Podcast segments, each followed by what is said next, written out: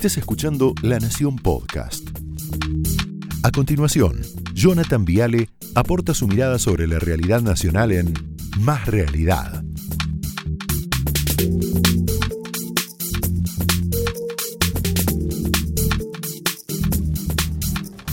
Buenas noches, bienvenidos. Bueno, dijo justamente hace tres semanas el presidente de la Nación, Alberto Fernández, conmigo la rebelión no. ¿Te acordás? Mira. Pero a mí la rebelión no, ¿eh? A mí la rebelión no, ¿eh? En el Estado de Derecho las leyes se cumplen. ¿De acuerdo? El que está en desacuerdo con la ley, que vaya a la justicia y le diga a un juez que, consiga que un juez diga que lo que yo hice está mal, no lo sé. Pero así no. La prepotencia no tiene que ver con un Estado de Derecho. ¿De acuerdo? No tiene que ver con eso.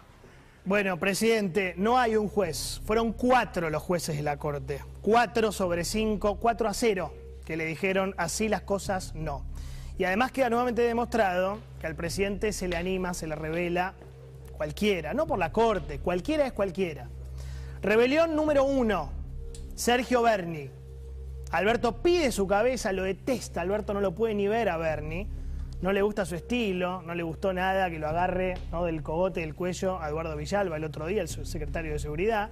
¿Qué pasó? Llama a Cristina y dice, Bernie se queda. ¿Cómo? Bernie se queda. ¿Qué pasó? Bernie se quedó. Rebelión 2. Eve de Bonafini.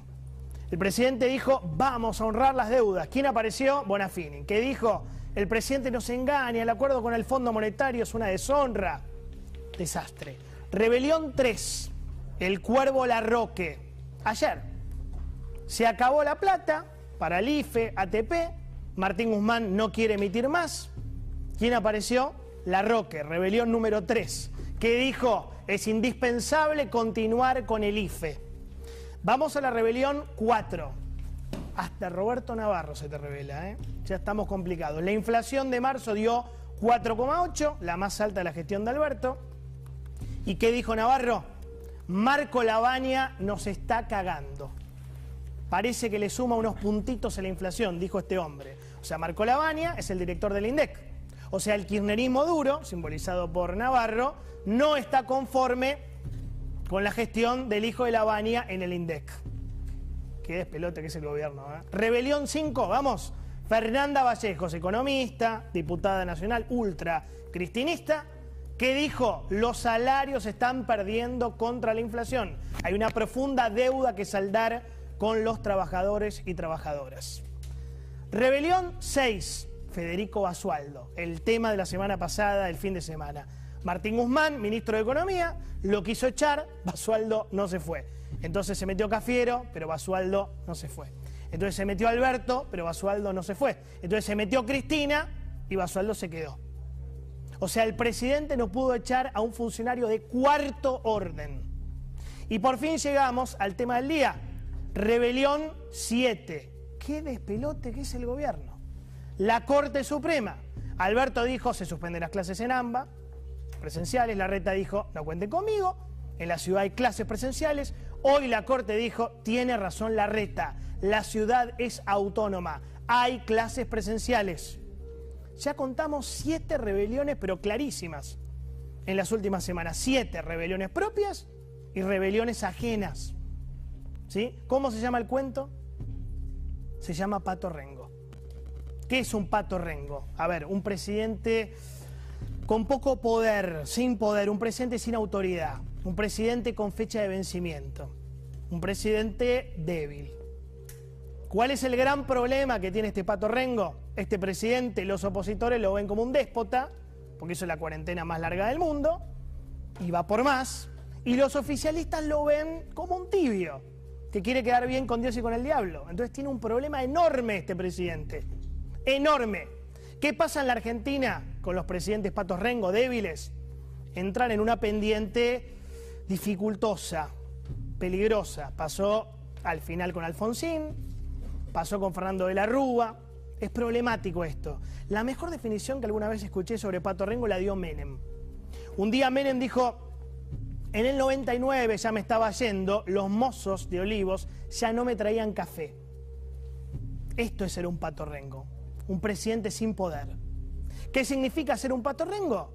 Los chistes ya no son tan graciosos, los empresarios ya no atienden tanto el teléfono, los amigos bajan de 100 a 5, el grupo de WhatsApp se hace más chiquito, los periodistas que te adulaban, te chupaban las medias, te empiezan un poquito a criticar. ¿sí? ¿Cuál es el problema? Falta mucho. Al presidente le quedan por delante y le van a quedar por delante y lo va a completar 950 días de mandato, o sea, 31 meses más. ¿Cómo se hace para gobernar si tenés pandemia? Segunda ola muy dura, pobreza 42%, Cristina enojada, que es un temón ese, Cristina enfurecida, Guzmán pintado, la corte envalentonada y la gente angustiada. Vamos a algo todavía más básico. Desde que asumió, el presidente no para de perder soldados propios. Mirá, fíjate esto, ¿no? Uno por uno, Lozardo, perdida, Ministerio de Justicia. Bielsa, la perdió, Ministerio de Vivienda. Ginés, gracias a Dios, lo perdió, Ministro de Salud. Nielsen, IPF, ¿cuánto falta para que pierda también a Martín Guzmán en el Ministerio de Economía? Recién contestó hace un par de horas el presidente, se lo notó mucho esta impotencia que le genera saber que es un pato rengo. Mira. Yo que soy un hombre que ama el Estado del Derecho, el Estado de Derecho, y que reivindico el Estado de Derecho, y que respeto las sentencias judiciales, también como hace más de 30 años que enseño Derecho en la Universidad de Buenos Aires, no saben lo que me apena ver la decrepitud del derecho convertido en sentencias. Bueno, qué palabra espantosa que usó, ¿no? Decrepitud, según la Real Academia Española, ahí lo vas a ver, estado de la persona que por ser muy anciana tiene disminuidas sus facultades físicas y mentales. Estado de extrema decadencia o deterioro de una cosa. ¿De quién está hablando el presidente? ¿De la Corte o acá hay una proyección? O sea, si la justicia falla en mi contra, son viejos, decadentes y decrépitos. Lo mismo que le decían a Fight. Exactamente lo mismo. Y la verdad qué pena que el presidente, como decía Feynman, no recuerde lo que decía un tal Alberto Fernández en junio de 2013, ¿no? Si Cristina no entiende por qué la Corte es un contrapoder, deberíamos averiguar quién la aprobó en derecho constitucional. Basta de sofismas, tiene razón. Coincido con el presidente, basta de sofismas, basta de chamullo, basta de mentiras, basta de falacias basta de engaños, aprendan a ser democráticos, aprendan a vivir en un Estado de Derecho. Hoy perdieron, mañana van a ganar, es así. Estado de Derecho, tres poderes, se pierde, se gana. ¿Qué dijo Cristina en Twitter? Golpe, habló de un golpe. ¿Te parece? Golpe contra las instituciones democráticas. ¿Qué les pasa? Es al revés, vicepresidenta. La Corte recupera el Estado de Derecho. La Corte ubica al Ejecutivo Nacional por extralimitarse en sus facultades. No tiene sentido explicárselo. Ninguno. ¿Sabes por qué? Cristina jamás toleró que le fallen en contra, nunca. No toleró que la Corte le ordene reponer a Sosa, el procurador en Santa Cruz. No lo hizo. No toleró que la Corte le ordene suspender la reforma de la justicia. Menos va a tolerar que la Corte le diga a su gobierno, el de Cristina, que no puede cerrar las escuelas. El kirchnerismo no soporta los límites. Este es el punto. El kirchnerismo no soporta los límites. No le gusta que le digan lo que, tienen que hacer. Pero vuelvo a Alberto. ¿En dónde se refleja esta pérdida sustantiva, brutal de poder? En las encuestas. Mirá esta encuesta de Giacobbe, marzo del año pasado. Alberto tenía, mirá lo que hizo este presidente, ¿no? Qué desastre. Tenía 68 puntos de imagen positiva. Hoy tiene apenas 27, quiere decir que en 14 meses perdió 41 puntos. ¿Y qué pasó con la imagen negativa? En marzo del año pasado no tenía nada, 12 puntos. Era Gardel.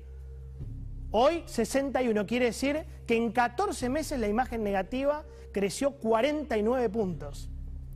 Nunca en la historia argentina un presidente perdió tanto capital político en tan poco tiempo. Nunca, ¿eh? pero nunca. ¿Qué pasó en el medio? De todo. Vicentín, liberación de presos, vacunación VIP, por supuesto. Mirá este desastre. La pelea con la ciudad, la pelea con la corte, aumento de la pobreza, aumento de la inflación, la salida de tres ministros. ¡Wow! ¿Todo esto pasó? El dólar pasó de 60 a 150, la cuarentena más larga del mundo. Esto es impresionante, es un repaso. Yo me había olvidado de estas cosas. Más de 3 millones de contagios de COVID, 65 mil muertos y lo de hoy, ¿no? Conclusión, el gobierno está ante su crisis más grave, con un presidente pato rengo. Esto fue Más Realidad, un podcast exclusivo de La Nación. Escucha todos los programas de La Nación Podcast en www.lanacion.com.ar. Suscríbete para no perderte ningún episodio. Estamos en Spotify, Apple Podcast, Google Podcast y en tu reproductor de podcast favorito. Seguí escuchando La Nación Podcast.